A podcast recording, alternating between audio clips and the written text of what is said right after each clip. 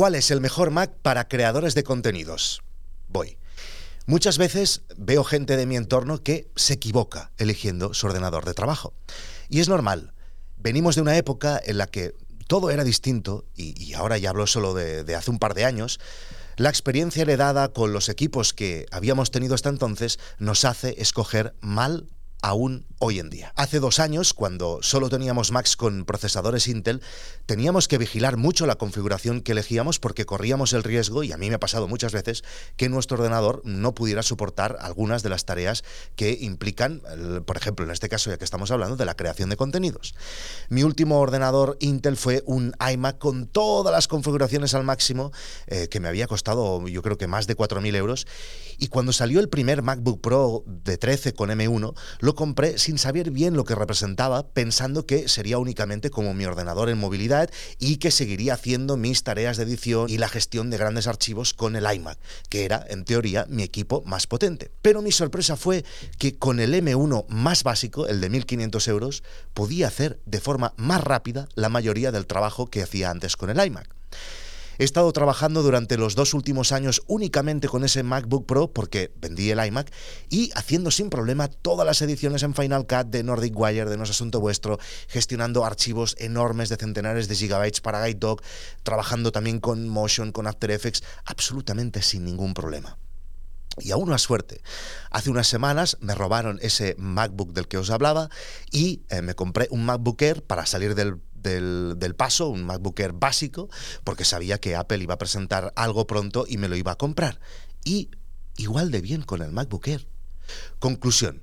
Si eres un creador de contenidos y vas a trabajar con Final Cut, aunque sean archivos grandes en, en 4K, con Motion, GarageBand, Logic, lo que sea, no tienes que comprarte las opciones más potentes que te ofrece Apple. Con el MacBook Air más raso, vas de sobras no lo siguiente.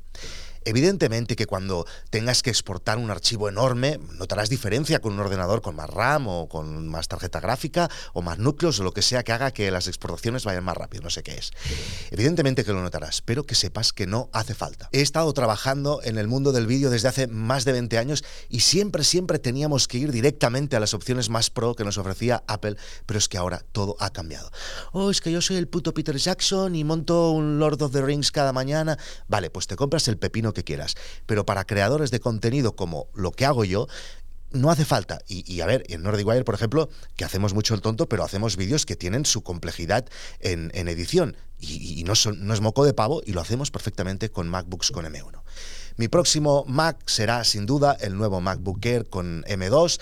Lo voy a poner con la configuración máxima posible porque será mi ordenador principal durante dos o tres años y prefiero ir sobrado en todos los aspectos. Pero si ahora alguien me pregunta, le diría el MacBook Air raso y serás feliz porque estar feliz con tus herramientas de trabajo es primordial para ser feliz en general mientras trabajas.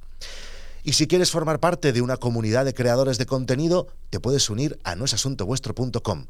Podrás acceder a todos los contenidos premium, seguir en directo la evolución de los proyectos de emprendedores top en diferentes sectores, aprender con audiocursos, audiocursos los originales, te quiero Joan, que te ayudarán a hacer crecer tu negocio y unirte a una comunidad de personas a los que les gusta crear y compartir.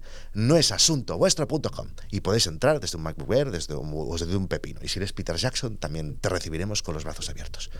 Chao, chao Peter.